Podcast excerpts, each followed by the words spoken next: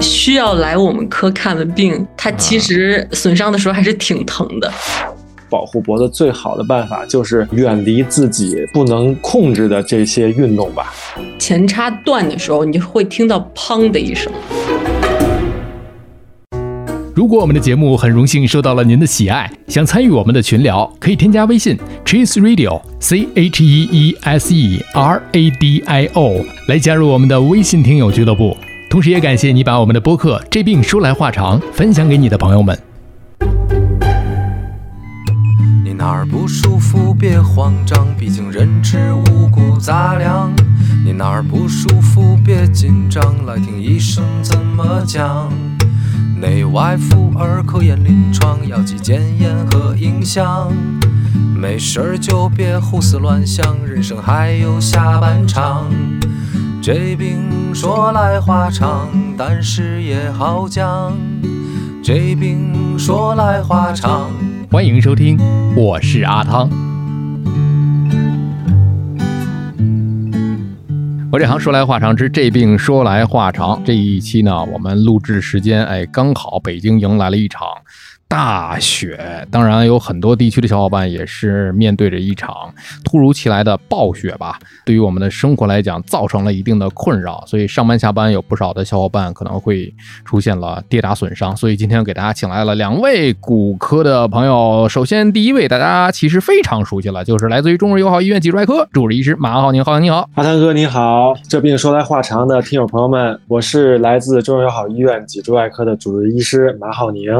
还有另外我们的一位新朋友，北京朝阳医院骨科住院医师张五花的医生。大家好，我是来自北京朝阳医院骨科的张五花。当然了，对于很多的朋友一听啊，两位骨科的医生来了，就是专门解决咱们今天的跌打损伤。当然了，冬天来讲呢，大家的冬季运动想必更多的是滑雪。但是啊，这就不是咱们节目的这个特点了。如果被您猜到的话，您肯定是猜不到的。那这样，我们先卖个关子啊。呃，张五花老师头一次来，跟我们聊一聊，简单介绍一下你的主攻方向是哪些方向？主攻方向是骨科的关节组，关节组下面再细分是运动医学方向啊啊，主攻膝关节的前交叉韧带损伤和半月板损伤，以及也会涉猎一些肩关节损伤，像肩袖损伤这些。哦，那刚才说到这个，像韧带啊，有一个交叉韧带是在膝盖里面，是吧？对对。那它起的是一个什么样的作用呢？就是有前交叉和后交叉，这前后它的这两个人的作用是不是也不一样啊？呃，对，它这个韧带因为两根嘛，你两根绳子不同方向，它起到的作用都不一样。啊，主要是起到固定膝关节前后的一个稳定性，前后的一个稳定性。对，那我用力的时候也是，它跟后面、前面和后面用力谁使劲儿都不太一样。两个是相互制动的，相互制动。对，两根相互制动，然后来保证一个膝关节你不会过分的前移或者后移，来保证一个膝关节的稳定性。哇，听起来就特别的高级。对我们人体还是很神奇的。而且前一阶段我就去了一个康复运动中心嘛，就是做了一个实验，叫抽屉实验啊。嗯，这个实验好像就是检验咱们这个前后交叉韧带的一个方法，是吧？对，因为这个交叉韧带分前后嘛，这个抽屉实验其实也分前后。对，有前抽屉实验和后抽屉实验。它做起来的话，就像我们平时在拉抽屉一样。这个医生的话是固定住患者的这个脚，嗯，然后拉在这个胫骨上端，就是你小腿的上端，嗯，然后来像拉抽屉一样往前拉和往后拉，来，嗯，看一下他这个前后叉韧带有没有损伤，它有没有松动。哎，这个就能检验出来了，大概是吧？对对，我这个检验结果，人家告诉我，哎，您这个还可以啊，您这还可以。但是我周围还真有朋友之前是换过这个前交叉韧带的，嗯，他也不是职业运动员，也不是每天都在运动。那有哪些个运动或者生活方式容易造成我们的交叉韧带的损伤呢？交叉韧带损伤，你像篮球、足球，嗯，然后羽毛球，还有像。柔道这些所有会急停急起的运动，就是你突然跑起来，忽然突然停的这种运动，都可能会导致一个交叉韧带的损伤。啊，急停，对，急停急起。你还别说，是我们在很多的足球联赛当中看到很多的足球运动员会有交叉韧带的一个损伤啊，这个确实是听的是比较多的。那是不是前叉更容易损伤？从临床上来讲的话，确实前叉损伤的病人更常见啊。但是因为前交叉韧带和后交叉韧带它其实组成是一样的成分，粗细也差不太多啊。但是因为一般运动的话更容易导致一个前叉损伤，后叉的话临床上相对少见，更多的是一个车祸伤。哦，有外力的。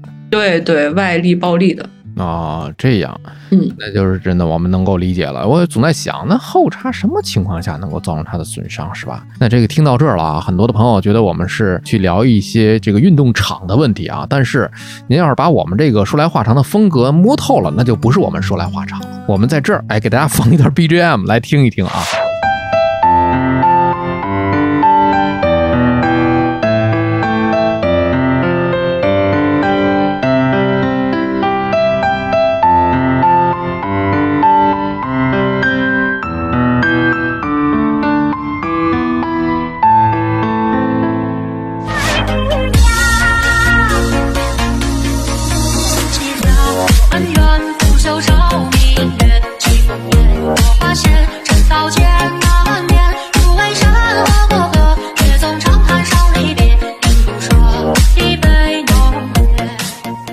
听到了啊，这个就是科目三啊，以及这个浩宁老师的这个倾情演绎版本。当然，大家经常刷短视频的朋友应该是看到了这一段舞蹈非常丝滑，但是这其中有很多的危险动作，比方说这脚掌啊跟这个小腿形成了一个角度，超过了咱们正常人的一个活动范围了，跟俗称的这个崴脚。现在网上也出现了，有有人晒出了自己的这个左膝前内侧疼痛、踝关节损伤。你看，先说一说这个造成的其中的一个问题，就是左膝前内侧的一个疼痛的一个问题。那五花老师，他是不是就是因为在扭的过程当中幅度特别大，在我们这个膝盖？左膝前内侧的话，呃有两种可能，一个是伤到内侧副韧带，嗯，另外一个的话可能是内侧的半月板有撕裂或者损伤。这个具体的话，你要到医院去让医生给你做一个查体，或者是呃做一个核磁，会更保险一些。哎，这是这个问题，还有一个是踝关节扭伤。浩宁，踝关节损伤其实就是它内侧有一个三角形的韧带，那么外侧呢有三条细一些的这个韧带嘛，去维持我们踝关节的一个稳定性。然后我觉得它这个舞蹈可能最大的问题就是它这个来回摆动的这个过程啊，如果说你的这个踝关节周围肌肉的力量。不够的话啊，你可能维持这个姿势的稳定性就不够好，那可能你做多的时候就会在某一下的时候，哎，失去稳定性，那可能就会产生一个内翻或者外翻时候产生的这种损伤吧。我觉得，嗯嗯。我补充一点，就是踝关节的话比较容易受到损伤，以及临床上常见的是一个巨腓前韧带。哦，对，它断的话，就是我们临床上碰到经常习惯性崴脚的，大多数伤的是这个韧带。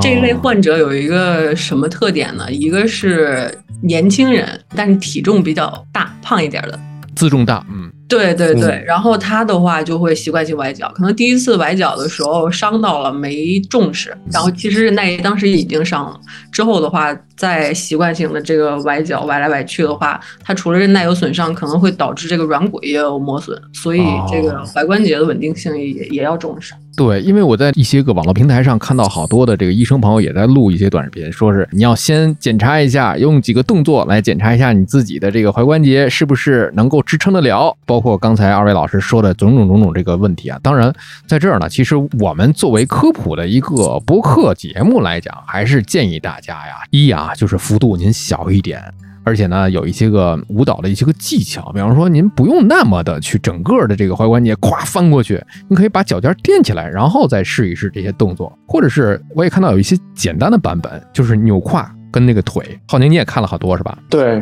其实有一些人可能他不做的那么剧烈的话，哈，就是就是说把那个意思做出来了，跟着一起扭一扭啊，起到一个这个 就是很开心就够了，就没有必要就是把那个动作做的很夸张，那可能就会有这种受伤的情况吧。确实是在网上有很多一火爆一时的一些个舞蹈，或者是一些个流量密码。是吧？我承认看起来就是很魔性，以至于我这几天都在刷这个视频，有一系列的嘛。编这个舞的人，我觉得也挺有意思的，这感觉这是一个洗脑的一个。当然了，其实从我们科普的意义角度上来讲，我也是能够鼓励像浩宁、像五花老师这样，咱们可以给大家也去多去做一些像是我们平时自己去活动筋骨的一些个养生小操这种。把任务给到你了，不太协调。那这个任务就到浩宁老师这了。行，我觉得对，至少我们不论从运动医学的角度，还有我们就是整个大骨科的这个角度上来讲，至少能给各位听友提一些就是运动啊、一些跳舞啊、一些如何去保护好自己的一些小建议吧。然后一点一滴去做做起来呢，可能就会慢慢的呃找到适合自己的这种。运动的方式，锻炼的方式，那可能就好一些。对你看看，就是我们播客节目从一个网络热点话题去入手，给大家聊一聊这个舞蹈，叫做科目三。当然，科目三的来历大家可以自己去查一查，或者我们关于它的这个话题在留言区咱们再去互动啊。我在这能稍微插一句吗？有一两个观点是想通过咱们这个这期节目表达一下，就是说第一次也是通过阿汤哥和这个张五花老师认识和合作这一期播客。解答一些问题，然后我觉得咱们这个播客呢，也通过阿汤哥找到了一些就是和大家心目中这个刻板印象不太一样的一些大夫吧。就比如说我们今天像这个运动医学的这个啊，还要做手术的这个大夫呢，其实也不都是男同胞。我们这个对女同学们，其实现在从事这个骨科呀、外科相关工作也非常多，而且其实是非常的优秀的，并不是说我们外科医生就一定是男性的专属。啊之类的，而且确实我这边我有两个师妹都是做运动医学的。啊，对对，其中就是自己做关节镜啊什么都没问题，而且还有一位师妹她不但会做手术，而且画画特别的好，会把这个手术的一些过程啊自己画图谱出来，所以我觉得还是。挺厉害的，所以我在此也是对这个五花老师表示一个就是 敬意。对对，心中油然产生了一个敬意。还是浩宁哥哥比较厉害，浩宁老师这个玩乐队的我已经听说了。我今天因为见到熊哥了，我跟他聊起，他说你还是全方面发展的。非常方便，就是瞎玩瞎玩瞎玩瞎玩，很全的很全的。对，其实对我觉得就是确实，咱们我觉得这个播客或者说阿汤哥你找的咱们这些人吧，我觉得都是有特色的，就是有特点的，就不仅仅是在就知识只是医学知识，真的只是这个团队的一个基本素养了，真的是对对，能够来做这个科普播客的是一个每个人咱们都是发光的，而且咱们每一个人发的这个光的这个色谱吧，还都不太一样。嗯，五颜六色呀，就是你从远处一望，看到的是一个霓虹灯啊，就咱们那个招牌上面各种颜色全都是有，所以就是，哎，大家的这个才艺也是各种啊，所以你看看，在这儿我们跟浩宁就除了刚才的那个小段之外啊，我们在预定啊，预定咱们新版的这个啊说来话长的主题曲。好，那我们。好，继续回到我们今天的这个 专题上来，是吧？啊，不能打岔，也不是，我就说，对我，是因为我是刚才没想到，确实是，我觉得现在这种情况，就是对，让大家也都了解到，就是很有趣的大夫也很多。咱们接着往下来聊，刚才说到运动了，那肯定要来说一说，我之前在网上看到浩宁老师的这么一个，也是啊，保护脖子的一些个，或者是我们颈部啊一些个保护的一些措施，其实对于脖子来讲非常重要，特别的重要，甚至是说我们会看到好多人就是腰受伤了，可能能养一养，脖子坏掉真的是，哎呦，那就非常凶险了，是吧？其实我觉得特别容易就是造成，嗯，所谓的都是说特别严重。损伤的，比如说骨折甚至截瘫这些啊，嗯，我觉得对于脖子来说，那可能就是一些极限运动啊，一些对抗性的运动，嗯，可能会比较危险。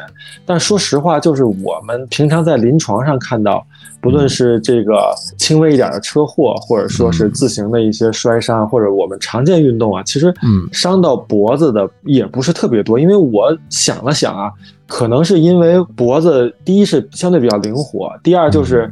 可能我们在摔倒的时候，自己可能有一些上肢的动作之类的，是会去特意的保护它的。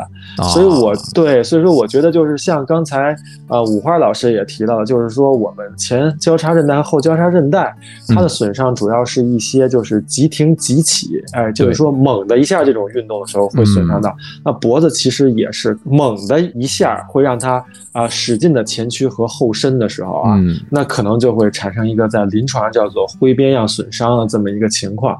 那么其实我觉得在生活当中保护脖子最好的办法就是远离自己不能控制的这些运动吧，远离一些危险的技术动作。如果说你真的是在学习一些，比如说跳舞啊、武术啊，甚至街舞、翻跟头这些东西的话，滑板甚至这些东西，那可能你在学习技术动作的时候，一定要做到一个循序渐进这么一个情况，可能会好一些。看到武汉老师的那个小红书，之前去环球影城玩嘛，不是？对，那个过山车，我没敢坐，是吧？就我就想到这个真不好。哎，就是这个过山车，是不是真的是对咱们的颈椎也有一些个风险？对，因为它就是像那个浩宁老师刚才提到的，它会有一个会变样损伤的潜在可能。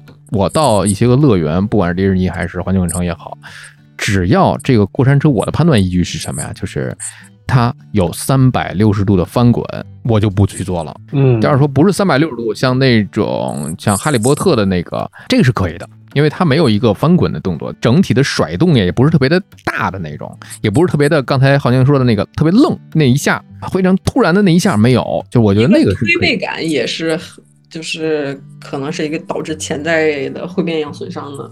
哦，嗯，现在这么一看，就是说这个加速度比较大的运动啊，一些东西可能就会，哎，潜在的就是有这个损伤的风险吧，看起来。对。我忽然间想到了，就是我们一定要给各位车主朋友提个醒，就是一定是有的时候我们选择一些所谓的头枕啊、保护颈，其实那些有的恰恰起到一些反面的一些作用，可能会出现一个颈部鞭打的一个效应，在后车一旦发生追尾的情况之下，急停、哐击，或者是就说到万一有一个外加的一个力的作用之下，突然间的可能会对咱们的颈部产生一些个危险。对，其实现在就是颈椎的高能损伤，当代社会还。还是车祸伤是最多的，是吧？嗯，其实人没有想象的那么脆弱，因为我们更多看到，比如说韧带的损伤啊，比如说骨折之类的。但是其实，啊，说实话，就是说这个脊柱的骨折、高位截瘫，其实发生率并不是那么高。为什么？第一，就是脖子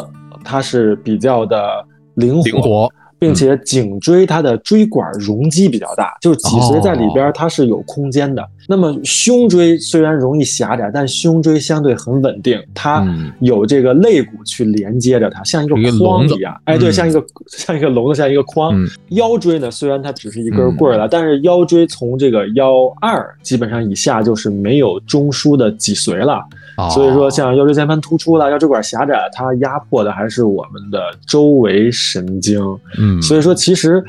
说实话啊，就是我这些年可能也是因为北京的这个原因吧，就是工地越来越少，然后交通也没有说速度那么快。其实我看到直接伤了就高位截瘫的人并不多，但是我们其实要注意的是什么？就是对抗性的运动，或者说我们就是极限运动，比如说滑雪，你不但滑雪，你还是做一些这种啊带技术动作的，有翻跟头啊这些，可能就需要去注意了啊。对，你看，就是一般的，咱们做好了这些防护还是可以的。对，其实做好防护的话，损伤我觉得并不是一个，就几率并不会非常大啊。嗯，其实说到滑雪，咱们后面接着就可以有滑雪了这么一个专项啊。呃，再来接着说，冬季运动的时候，真的是比夏季它这个要频发嘛？都说老话讲啊，冬天你可得慢着点儿，你容易骨折，冬天容易骨头脆，有这么个事儿吗？骨头脆的话，你一年四季骨头都是脆的，都是脆的啊。对，因为人到了一定年纪之后，这个骨钙的流失会导致这个骨质疏松。所以你骨头脆，它并不会冬天比夏天更脆。之所以说冬天比夏天容易骨折，是因为冬天天冷，地冻得比较硬，它路比较滑，这个是骨折。相较这个骨科创伤的话，它冬天确实是要比夏天频发。但是像我们运动医学，其实并没有太大的这个季节的嗯特点，因为冬天有冬天的运动可以滑雪嘛，但夏天还有很多人可以去冲浪。它一样是可以会伤到这个前叉和尾对对，因为你所有膝关节可能会有一个肌停肌体这种不稳，膝关节不稳的运动都可能会伤到膝关节。哦，长见识了，我还真没冲过浪哎。对，我以为水上的运动可能会相对安全。不不，那个劲儿还是挺大的，劲儿大是吧？对，冲浪可能会伤到那个颈椎。颈椎哦，他这对这个种情况还真有可能，因为他会拍在这个水上的时候哈。对，是，嗯，咱们约一期夏天，咱们三个人去找一个哎室内冲浪馆，咱们就去在那儿录一期啊，录一期。此处招商一个广告位啊，是。招那个冲浪馆啊，冲浪馆是吧？对对对，这个先留个悬念啊。留个刚才我是想这个多问一句，吴华老师刚才说的这个，到了一定年纪了，他这个骨质会有一些个变化。这个一定年纪是在大概我们每个人有没有一个共同的一个年纪的一个区间？这个的话，男女性是不太一样，因为激素水平不一样。嗯，女性的话，在四五十岁，尤其是绝经之后，她骨质会有这个钙会有一个骤降。但是你四五十岁的时候再开始。补钙其实就晚了，嗯，临床上一般建议女性的话是三十五岁就开始补钙是比较好的，男性可以再晚一点，四十开始补钙，因为钙对，因为钙的流失它是一个就是逐渐流失的过程，你即使开始补，你也很难把钙补到一个相对正常的范围，你只能是尽量减缓它的流失，所以补钙是越早越好。啊。浩宁，咱俩应该过两年应该把这事儿提到日程上来了。是，咱俩可能得开始补了，我觉得。此处还有一个广告位，什么样的钙适合我们？鞋底子钙啊，鞋底子。其实刚才说到这个各种运动的时候，我突然想到还有一个运动，就是之前在网上也是听说，就是浩宁那一块的了。骑马对于腰突的患者特别不友好，是吗？骑马对，首先就是就是坐着呀，座位就是可能骑马可能还稍微好一点，但是我觉得骑马可能不好，一方面是。马跑起来了，马跑起来，它颠颠的话，就是说对椎间盘，就是这个颠簸呀，对椎间盘它是有一定的这种损伤的。另外，上下的那个力是吧？对，另外可能就是骑马的时候，你可能就是还是会有这种前屈啊，就是腰椎的前屈，或者说我这个髋关节的一个屈曲，然后导致还是这个下腰椎的这个应力大一些吧。哦，然后对我觉得确实骑马的话，就一切就是驾驶啊，坐着这些，嗯。都对腰其实不是太友好哦。那跑步呢？嗯，跑步还好，因为我觉得你只要就是能够维持住这个，就是我们之前常提的，就是我们不论做什么样的动作的时候，如果都能够维持脊柱的中立位，中立位，哎，对，这个时候脊柱它维持我们的姿势，它耗能是最少的。即便咱们俩就是在每一期的节目当中都提到中立位这三个字，但是有很多听友还在我后面去留言说问什么叫中立位？嗯，怎么理解这个中立位？中立位的话，其实就是我们脊柱维持它三个曲度正常曲度的这么一个位置吧。我就是找自己的这个中立位。之前我们也讲过一个办法，就是呃，你比如说你在站立的时候，你稍微的把两个脚一前一后的站着。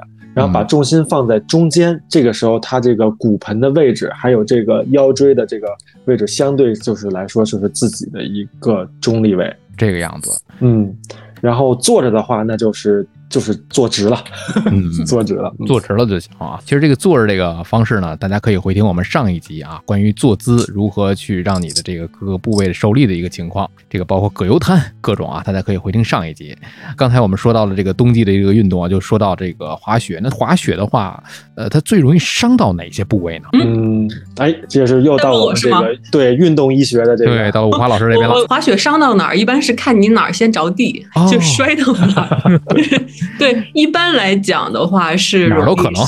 对对，但一般来讲是最容易摔伤到膝关节。哦，对，膝关节，因为它呃有一个旋转的扭切力，然后导致你这个膝关节的不稳，像伤到这个前叉韧带啊，以及这个半月板都是有可能的，甚至还有可能伤到你的这个内外侧副韧带。这个不管它是单板还是双板，呃，单板的话会更容易受伤。哦，单板更容易受伤。另外的话，因为你单板这个它摔下来的时候，可能会导致一个踝关节的扭伤，就像我们刚才提到的那个巨腓前韧带，嗯，导致一个踝关节的损伤。另外的话，因为有的有可能是你肩关节着地，你肩关节着地的话，导致一个肩袖损伤，甚至导致一个撕脱性的骨折，都是有可能的。哦，这样你看看还能找出来跟科目三的一个共性，你对，但是更容易的还是我们今天的这个主题膝关节，这个更容易损伤。那也就是说，别小看这个滑雪这件事儿，就是大家可能特别多，我在不管是哪个平台上看到，就是赛道的一个选择。其实我认为，不管是滑雪还是健身吧，就是我之前在健身的起初那几年吧，我还是愿意去花钱请一个私教，目的不是为了去训练多好，而是我是让他给我讲解一下每一个器械的一个使用的要领，嗯，规避掉那些个风险动作，比方说有的你这个手不能那么握，有可能它滑下来之后砸着自己，或者是扭伤什么之类的，怎么样去加片儿？安全我觉得还是第一位的。所以说滑雪我们应该做哪些保护的方面呢？对，第一点是热身，热身，嗯，对，你要把所有的关节活动开，嗯，因为你尤其像滑雪这种天寒地冻的，你一个呃没有活动开，肌肉紧张的话，容易即使不伤到关节，也容易拉伤肌肉。哦，这是第一个方面。对，第二点的话就是你刚才提到的，最好有专业的护具。嗯。在你损伤的时候有一定的保护，对，就是买一个小乌龟垫在后面，呃，对，呃，膝关节，买一个小娃娃，对，这个很对。我看有的确实是不但是后边挂一个小乌龟，两个膝盖一个小乌龟，两个小乌龟，一共三个小。其实我觉得作为初学者，你不要去觉得没面子，其实这样挺好的，我觉得平安的回来，这是最重要的。你挂几个零部件，我觉得这都没有关系，谁不是从初学者开始的呢？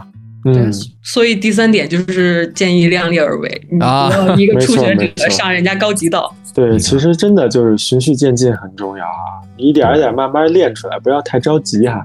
其实我觉得就是受伤，就是做这些运动受伤，就是有很大的时候是有概率的，就是嗯，你技术很高的人他也会受伤啊，就是国家队的运动员。他也有可能会受伤，所以我觉得戴护具的话，真的就是把有一定小概率事件中带来的不幸给它降低到最低嘛。对，所以问题来了，如果不幸在运动当中受伤了，呃，伤者本人和伤者同伴第一时间应该做什么？做哪些事情呢？如果是不幸在运动中损伤的话，最重要的是防止二次损伤。哦。就是你不要在第一时间去反复的检查和活动你这个受伤的患肢，因为如果说你已经损伤的话，你可能这样导致它二次损伤加重，甚至骨折移位。哦哟，然后有条件的话，第一时间是最好带上专业的支具来制动。制动，对，制动就是保证这个患肢不动，尽可能的让它保证不动，固定住。嗯，对，哎对，就做一个简单的固定啊。对对，然后其次的话再是冰敷哦，对就医，这个冰敷还是放在后面的，先给它固定住。呃，对对，一般三五成群的出去去玩就可以分分工了。对，像我和五花老师这种有一点这个基础的，可以帮忙处理处理，然后别人可以先打电话，对吧？先打电话叫人啊什么的。对对对对，这边打个电话，那边赶紧给他固定，然后固定住了，车也来了，大家这个把他再抬走。其实最多的干的事儿就是大家别慌，别乱。对，给它不能随便的挪动。其实不管是运动场上，还是这个我们在路面上看到的一些个不幸的车祸，也是这样的一个道理。嗯，这是我们刚才聊的关于冬季以及最近的啊比较火热的这几个动起来的这么一个事儿啊，容易受到的一个损伤。呃，我们的听友啊，听说二位老师要来，也是非常踊跃，留了一些个问题。嗯，这些问题呢，哎，有可能涉及到你们两个人不同的领域，我来念一念，你们听听看啊。首先，第一位朋友啊，陆希言，呃，胫骨平台骨髓水肿如何治疗？另外，冲击波治疗的效果如何？骨髓水肿的话，一般是胫骨相较于这个股骨有一个移位或者撞击导致的一个骨髓水肿。临床上来讲，一般不会特别严重。然后根据它的严重程度的话，比较轻的就制动，保证它不动，膝关节不动，休养一段时间就可以了。然后严重一点的话，可以考虑治疗，像物理治疗，就是听友提到的冲击波治疗，嗯，或者是药物治疗，口服一些非甾体类的抗炎药。呃，冲击波的治疗效果，因为冲击波它主要的原理是促进各种细胞的这个新陈代谢和再生。在一定程度上可以促进成骨细胞的再生，所以对骨髓水肿有一定的治疗效果。轻的话，一般制动休息就可以了。这是露西言的这个问题啊。我们再来看另外这位朋友，我系虫儿鸭，他说膝盖打直总有咔的一声啊。大学下跪下狠了，好像膝盖凹进去了一些，之后就是不停咔咔咔。医院拍片儿都没什么问题，这是怎么回事？他这个咔的一声，我们一般会讲叫膝关节弹响。嗯。膝关节弹响的话，多半是由于半月板有问题，可能半月板有卡压，嗯，半月板损伤。这个的话，具体还要拍核磁共振来确定。哎，但是他说的拍片没问题，我不确定他拍的是 X 线还是这个核磁共振啊？因为 X 线的话是只能看到骨头，看不到半月板这些软硬的。对，所以我这边还是建议他去医院拍个核磁共振来确定。那他后来说的这个，这个膝盖凹凹进去，这个我也在我努力的想象了一下，他膝关节凹进去，我觉得更大的可能是这个我系冲儿鸭可能是个女孩子吧，女生吧，因为女生她相对于男生肌肉力量弱，她的膝关节就会更松弛，所以有的女生你在侧面看她站的时候，她那个膝关节她是站不直的，她是有点向后凹的。但这种的话，你把肌肉力量练起来，嗯，在很大程度上能能够改善。嗯，其实说到这个膝关节弹响的这个问题，我前一段也是去了这个有一个这个运动康复中心嘛，我也是体验了一下，因为每个人的膝关节的弹响问题真的是不一样。你比方我的这个问题就非常的比较怎么讲呢？不是特别的那种明显，找了半天，原来是就是大腿跟小腿之间肌肉的用力的方向不在一条直线上。哦，你力线有问题。对，这个康复师把这个肌肉搬到一个线上去之后，哎，再蹲就没有声音。对，那你就是立线有问题，你可能长期走路姿势不对。对，是的。后来我还进行了步态分析，这个后面我们再可以继续再细说啊。作为一个案例，我们再来看这位朋友北菜菜，膝盖蹲下去的时候有弹响，咋整？这个刚才我们说了，有不同的这种可能性吧。氨糖软骨素有没有用啊？运动的时候不疼，反而有一段时间不运动了，膝盖开始有点不适了，是咋回事？呃，氨糖软骨素就是氨基葡萄糖嘛，它是。这个软骨机制中蛋白聚糖所必需的一个物质，它主要是当一个补品、营养品、补剂，嗯，对补剂来用，不能把它当做药物来用。因为软骨它本身软骨细胞是不可再生的，嗯，这个补充了氨糖软骨素，也只是说补充这个软骨机制所必须要的一些物质，但对于软骨细胞其实没有根本的作用。啊，软骨机制。对对，你年轻以及就是软骨受损伤比较轻的时候吃一点是可以有一定缓解作用的，但是已经磨损到一定程度的话，其实就这个时候有点晚，不能说起到一个亡羊补牢的作用。对对对，锦上添花吧，这样大家就能理解了。他另外说，呃，这个有一段运动的时候不疼，反而有一段时间不运动了开始疼。嗯，一段时间不运动的话，你肌肉力量会减弱，会萎缩。我觉得他是因为长时间不运动导致肌肉萎缩，再导致的膝关节不稳，所以会有一点膝盖不适。我们再看另外这位朋友卡特，他说健身运动中心怎么判断身体部位受伤，怎么预防？呃，怎么判断这个？因为你需要来我们科看的病，它其实损伤的时候还是挺疼的。你的疼痛就会让你第一时间意识到你身体的哪个部位受伤了。然后从呃视触叩听几个点来想的话，呃，从视来看，呃，韧带损伤当下是不会太肿的，你看是看不到太大的这个有什么异样的。嗯。触的话，当时也是没有太大的感觉，可能过一段时间，它那个关节积液出来了之后，你摸起来有点囊囊的，里面因为毕竟有水嘛。嗯。后的话，我们专业上面有一个浮冰实验，这是是医生来给你做的一个体格检查。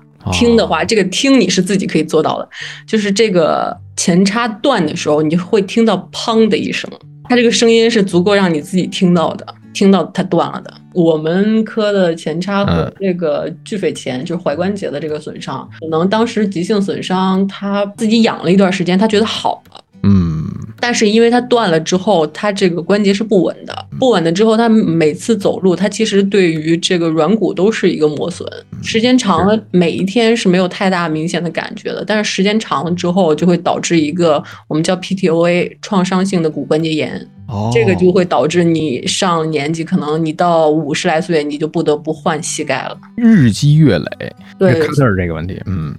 然后我们再来看半这位朋友，他说八年前爬山半月板着凉受伤。呃，当然，他这个后面这个有点折痕，不太理解他是什么意思啊。之后呢，停止登山等一些个运动，多年来已经基本恢复，不再疼痛了。但是膝盖体温一直偏低，请问医生这是什么情况？怎么样去帮助恢复？他这个膝关节不疼，但是体温偏低的话，我是建议他就是可以试一下自己的这个足背动脉，就摸一下脚背的外侧，足背动脉是不是搏动会比较弱。如果比较弱的话，我是建议到血管外科就诊，做一下双下肢的彩超。嗯，如果说真的是下肢动脉堵塞的话，之后可能会要溶栓，这就是后话了。后面的话了啊。对对。你看，我们这个科普的意义就在于给大家指出来一个比较正确的一个方向啊。嗯。说大家某一个问题出现了，比较茫然，茫然第一步可能就不知道我这该去哪儿看看什么科呀？这哪儿的问题呀？你看这一下就给你指出来了。我们再来看接下来这位朋友叫卓卓，他说自己感觉有的时候跑步、游泳、滑雪之后膝盖会有点难受，但是可能过几天也会有好转。所以想问一下，在不严重的时候到需要就医的情况之下啊，又提到这个东西叫做氨糖，刚才也提到了啊，会不会有一点作用？刚才我们说了，它不是亡羊补牢。这个他接着问，是否持续疼痛才需要吃，还是说可以作为日常的补充啊？多谢，其实可以参考刚才那个答案。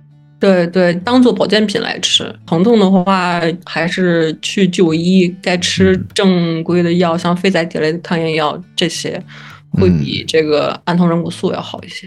你看啊，还是遇到了这些，如果是疼痛了，如果遇到这些已经影响到生活，还是去看医生吧。就是不能靠这些保健品来去给您治疗，是吧？这是这一点。呃，另外这位朋友他是匿名了，他说右腿膝盖的下方和后面的腘窝痛，拍片子没看出来是什么。蹲下的时候疼的比较明显，蹲下再站起来时无法顺利发力。最近发现跑完步右大腿累的明显，该怎么办？是不是拉伸不到位，或者是哪些没有注意到的跑步坏习惯所影响的呢？呃，这位听友他更像是肌肉力量不够，像他蹲下都没有办法再顺利的发力站起来，以及跑步之后会明显累的话，一般是股四头肌力量不够哦，导致他这个可能髌韧带因为膝关节不稳嘛，然后髌韧带有一个牵拉，建议他练股四头肌的力量，像靠墙静蹲这些动作，嗯，你们健身的应该会知道吧，就是练多练练腿。对对，蹲蹲腿啊，蹲蹲腿，多蹲腿。说到这儿了，松泉这位朋友他说，呃，髌骨脱位手术的前提是什么？他是一位医学生啊。嗯，松泉他是一位医学生，他说如果髌骨脱位手术前股四头肌萎缩了，还能再做这个手术吗？他是这个手术之前股四头肌萎缩了。对，呃，如果股四头肌恢复了。呃，脱位情况好转，还需要再做手术吗？训练股四头的这个方法适用于所有人吗？中老年人是不是也需要训练股四头肌呢？你看啊，咱们这个播客呢，不仅有普通的听友，也有这个医学生哈，就像老师问问题一样，这个很专业了啊。那他这个问题确实挺专业的。嗯，这个髌骨脱位手术的适应症主要还是看患者的症状。嗯，如果他呃习惯性脱位，对生活已经有很严重的影响了。另外的话，他自己又对这个运动水平要求比较高的话，我们是建议做这个手术的。哦，自由基萎缩要看萎缩到什么程度，一般的话是不影响你做这个手术。嗯，因为术后的话，你也要进行股四头肌的锻炼。嗯，训练股四头肌的方法，呃，基本上是适用于所有人的。中老年朋友也可以加强训练股四头肌，嗯，因为肌肉是随着年龄增长不断流失的嘛，所以对，应该是练的基本上是越大越好，练的越早越好啊。股四头，股四头真的是，就是不管男女老少，大家就是都去蹲一蹲腿。对，就像你最开始讲，就是你不是做那个前抽屉实验，说膝关节稳定性还 OK 吗？嗯，像有的年轻的小伙子，肌肉很发达的，他们即使前叉、前后叉损伤之后，他膝关节像医生给他查体的时候也是稳定的，就是因为他股四头肌力量足够，他能够维持住，在一定程度上代偿，维持住膝关节代偿，对对，维持住膝关节的稳定。哦，像这种的话。就是如果说前叉的连续性还在，然后你骨四头肌力量又足够的话，其实有一定的概率可以考虑保守治疗。这是这个的重要性啊！说到这个股四头肌，真的，我可能健身这么多年，唯一我觉得练得好的还就是股四头。股四是吗？那应该很有型了。这唯一能拿得出手的啊！股四还是练出来还是很好看的。是的，所以这个蹲腿的必要性啊，是真的是挺重要的。多说一句，很多人在健身时候，我记得我教练就说过，呃，很多人有一个误区，光是练这个上肢，重视上肢。包括胸啊、肩呐，注意力全都搁在了那儿。其实他说，其实下肢的锻炼是很重要。如果你下肢不稳的话，你在上肢进行力量训练的时候，有可能嗯没有办法去支撑它这个力量。他是这么说的啊。当然，那个我之前那个健身教练，我也拉来录播课，是我的另外一个播客。我这行说来话长，大家可以有兴趣去考古啊，去翻一翻这个健身教练的那一期啊。我们接着来看啊，Stacy 这位朋友他说氨糖有用吗？这个就不用说了，您听刚才我们聊的就可以了。脖子前倾、肩胛外翻是病吗？医院做检查是正常，但是肉眼可见脖子前倾和肩胛骨外翻怎么改善呢？哎，浩宁来说一说。他这个肯定就是曲度不好，力量差嘛，跟咱们那个股四头肌力量差一样。其实我觉得生活中出现这些问题，它就是都是有共性的，肌肉劳损啊，然后这些问题的，我觉得。都是可能得需要一定的锻炼，他可能就像刚才说的，你把肌肉练好了之后呢，一个是脖子前倾，你把肌肉力量练好了，它的这个曲度回来了。那么肩胛外翻，它可能并不是真正的有神经损伤出现的外翻，可能就是我们的这个斜方肌啊、背阔肌啊这些肌肉的力量不好，它的肌腹就是它的那个肌肉不够厚，它没有把这个肩胛骨很好的给它盖起来。然后这样的话，就会你会觉得你的肩胛骨很突出，我觉得可能是这个意思。对，其实可能就是得锻炼，而且锻炼我们正好我就说两句，就是还是我一般还是建议大家做无器械的训练嘛，还是循序对循序渐进做无器械的训练，这样可能会更安全一些，更不容易出问题。接着来看啊，蓝色七叶树这位朋友呢说啊，第一，冬季的跑步和打太极如何减缓膝关节压力？呃，需要注意哪些问题？第二个问题是膝关节置换手术两腿分开进行，有间隔时间吗？术后有哪些需要注意的？吴华老师，嗯，冬季的不仅是跑步和打太极啊，就是其他的运动也一样。首先要做好热身，我们热身也讲了，对，就注意保暖。嗯。呃，关于膝关节置换手术，如果两个腿都想做的话，我们临床上一般是建议间隔三到四个月，就是不建议同时做啊。嗯，因为一个是身体的情况，它毕竟是一个开放性的大的有创手术，对，身体不一定吃得消两个同时做。另外的话，这个从麻药麻醉医生的角度，也不太建议你同时做。主要注意的是一个术后的康复。嗯，呃，康复的话，包括这个膝关节的活动度和力量的训练。膝关节的话，我们是建议术后的第一天，在拍完术后的常规片子，确定没有问题的时候，就可以让他下地了。哦，第一时间下地对，然后让他自己做一些这个屈伸的活动，在一定的范围内，保证安全的范围内，让他做这个膝关节的活动，然后以及练抬腿来练这个力量。术后康复，另外一点就是一定要预防下肢的深静脉血栓。啊，这一点很重要。对对，因为你血液处于一个高凝的状态。而且你又卧床的话，会容易引发一个下肢的血栓，所以他术后是一定要做这个踝泵。踝泵的话是，你这个腿伸直，脚往上勾，然后踩下去，这个运动就对，可以在一定程度上预防下肢神经脉血栓。另外的话，就是让他术后第一时间下地，嗯，可以拄着助行器呃行走。你看，还是得在这个影像学确定 OK，那你就赶紧第一时间去下地了。对，这是这个问题。我们再来看接下来这。朋友，他叫乱马，他不是乱马，他是真的叫乱马。他说每周骑单车四次，骑行爱好者，每次呢是四十分钟以上，而且骑得很快速的那种，会造成膝关节的损伤吗？在进行冬季运动期间啊，哪些营养建议可以帮助保护膝关节和脊柱呢？不仅是骑单车，所有的运动其实都要适量。像运动过量以及竞技体育的话，其实不但不能强身健体，它可能更多的会对身体造成一定的负荷和损伤。嗯，吃点啥呢？并不存在吃啥补啥这个 这个是吧？对对对，喝的骨头汤其实更多的是补充的是一些脂肪。当然，你冬天如果想胖一点，摔跤的时候能够保护有点保护保护层啊。对，这个确实是没有说这个骨头汤它就一定补骨头，不是这个道理啊。对，吃钙片吧，还是。我们再来看这位朋友叫三三，他说之前跑半马的时候，在直线折返处没怎么减速啊，还对着折返处的这个摄像机应该是比了个耶啊，然后转过来膝盖两侧就感觉到疼痛了。后半程呢，就是跑会儿歇会儿就完事儿了，不影响日常的走路，但是跑步就痛。去了医院看了，就开了点喷的药啊。呃，那年的冬天也没怎么跑，就休养到开春之后跑的话，貌似是不影响了。不知道这是伤到哪儿了，会有什么后遗症吗？这个的话，膝盖两侧考虑是内外侧副韧带或者是两侧的半月板有损伤，但是内外侧副韧带的话，可能只是拉伤，但是连续性还在，所以他休养一段时间之后，像这个还能跑，对炎症它吸收了之后还可以继续跑，一般的话不会有什么明显的后遗症。也就是说，当时的这个医院的诊断应该也是比较有针对性的。对对。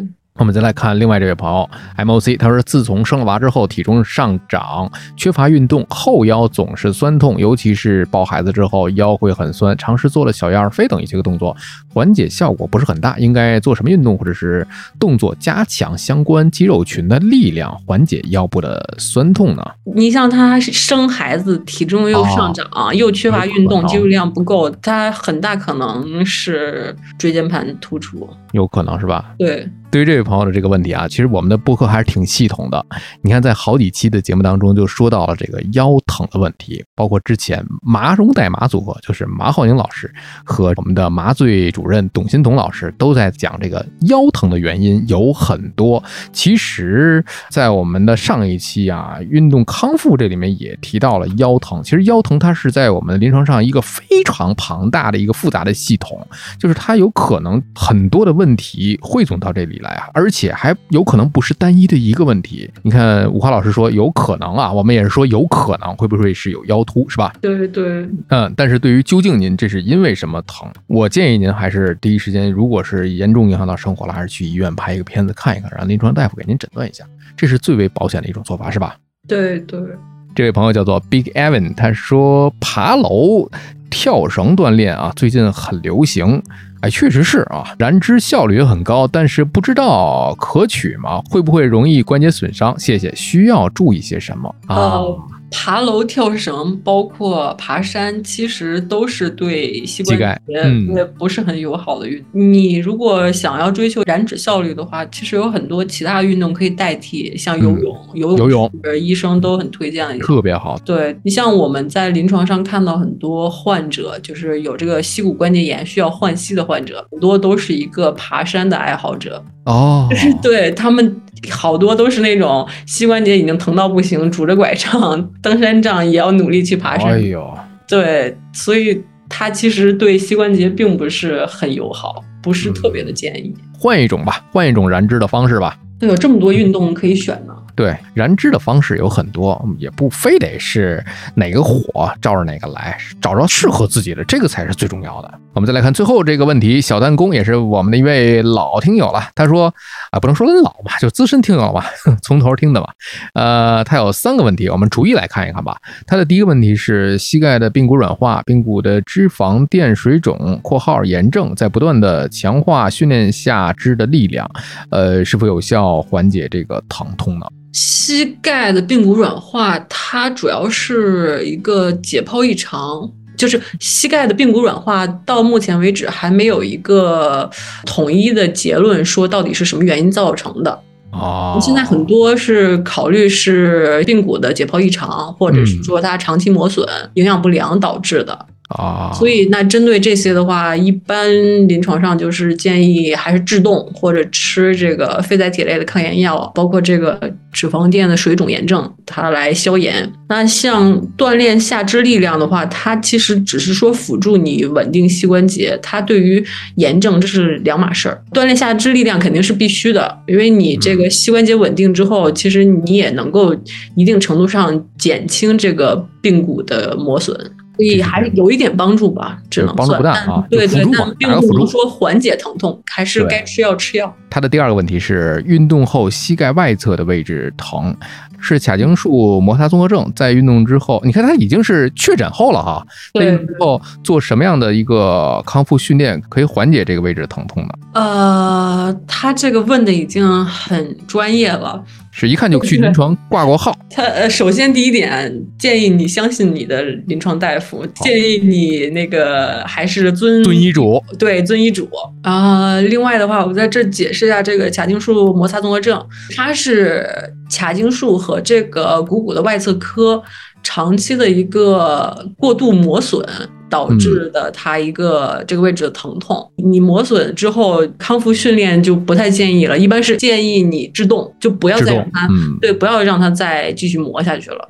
哦，然后带一个专业的支具，然后有条件的话可以考虑一下手法的按摩松解，或者是物理治疗冲击波。冲击波，刚才我们提到有听友问的这个冲击波的这个问题。对，冲击波，冲击波在运动损伤中用的还是比较多的，它对软组织还是有一定的疗效。软组织损伤啊，他的最后一个问题是想了解一下冰敷损伤位置。是不是想问冰敷的一些个方法？他说解说一下。呃，可能对于冰敷这件事儿来讲，可能存疑，自己可能不知道如何是好，包括是不是应该冰敷。对于大多数的运动损伤来讲，二十四小时之内都是建议冰敷的。冰敷的话，它是促进毛细血管收缩，嗯，然后来减少无菌性炎症的一个炎症因子渗出。